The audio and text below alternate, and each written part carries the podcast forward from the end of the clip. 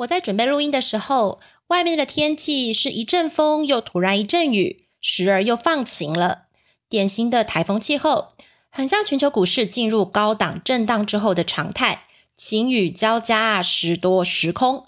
我们团队希望在这个时候不间断的提供投资人更完整的产业讯息，让大家风雨生信心。那就进入今天的 DJ 有事吗？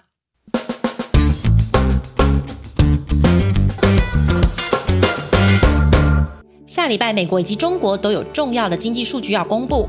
联准会二十九号会召开货币政策会议，市场现在关注的焦点呢，已经从通膨慢慢的转向经济复苏的力道会不会不如预期哦？联储会会后的声明对经济后市会怎么样的描述呢？我们跟所有投资人一样，都在静观其变。那么经济成长的疑虑呢，也同样反映在中国。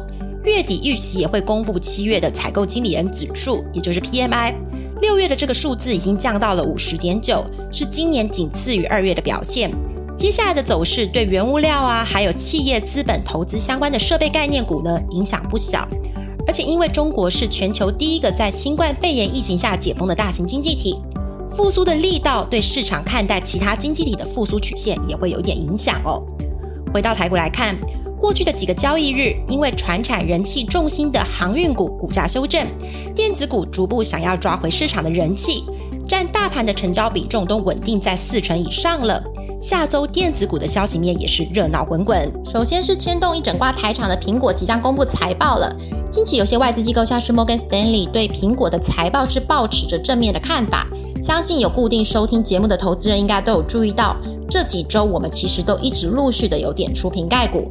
那最新的郑州水灾呢？我们记者也向上下游确认过了，主要的组装厂红海的产能影响有限，只要对外交通正常，对供应链冲击应该不大哦。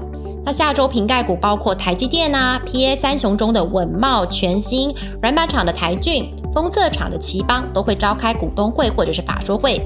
这些瓶盖股除了期待传统的旺季效应之外呢，台骏跟奇邦在今年新款的 iPhone 得到的订单都有比前一个世代在增加哦，受到的关注度会更高。那法说会后，股价已经经历一番震撼的台积电呢，目前看起来在季线附近似乎已经寻求止稳了哦。这次股东会虽然全部转到线上，也取消了会后的记者会，但市场对于长期的鼓励政策还是有期待的。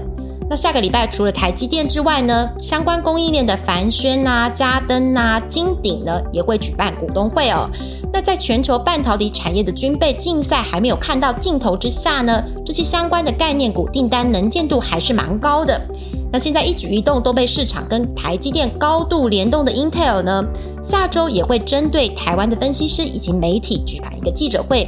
那包括七纳米制程的进度，还有蓝图呢，应该也会是外界关注的重点。下周电子股还有一连串的法收会跟股东会要登场哦。根据我们记者的整理跟预期呢，第三季跟后市比较偏向正面的，包括 MCU 族群的盛群，这个产业呢报价调涨的趋势还没有停哦，而且有机会跟客户是采滚动式的反应成本。不过还是老话一句啊，产能还是这些厂商最大的挑战哦。机体大厂的旺宏呢，因为 No Flash 的报价预期还有上涨的空间，这次法说会讯息应该也是比较偏向正面的。另外，细晶圆厂商的台盛科，因为日本大厂信越也说要调涨报价，今年整体的市场是对卖方有利的，明年供需预期还会更吃紧哦。另外就是载板大厂的新兴，这个产业的热况应该不需要我们再赘述了啦。接下来传统旺季的表现呐，还有对 ABF、BT 窄板的供需看法呢，投资人应该也很想要一窥究竟哦。有在看盘的投资人，其实可以猜猜看哦，目前上市类股的指数谁最为强势哦？答案是金融股。目前指数呢都还守在所有的均线之上，表现呢比大盘还有多数的类股都强势。那领头羊是今年暴赚的寿险金控啊。不过我们翻开外资几个交易日对于富邦金跟国泰金的操作，其实是卖超大于买超的哦。那哪些隐形的大手撑住了这些金融股的股价呢？其实也透露了市场部分控盘者的心态哦。也因为金融股相对比较强势，那下个礼拜包括国泰金跟富邦金又要除息了，除息之后的填息行情呢，市场也格外的关心哦。今年上半年表现很热闹的船产类股，特别是原物料股，短线看起来有一点休息哦。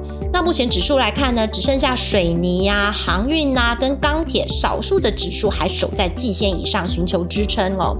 不过像是市场关注的航海王啊、钢铁人呐，能不能够止跌呢？不单单只是基本面的问题哦，筹码面的变化啊，还有指标股需要在这个时候表态是非常重要的哦。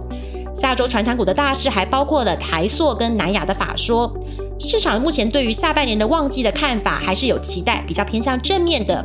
不过因为时序已经进入了下半年，慢慢投资界也开始讨论，明年这些类股的表现会不会超过今年呢？这部分投资人可能就要边走边看喽。以上就是这周的 DJ 有事吗？希望对您的投资有帮助。我们下周见，拜拜。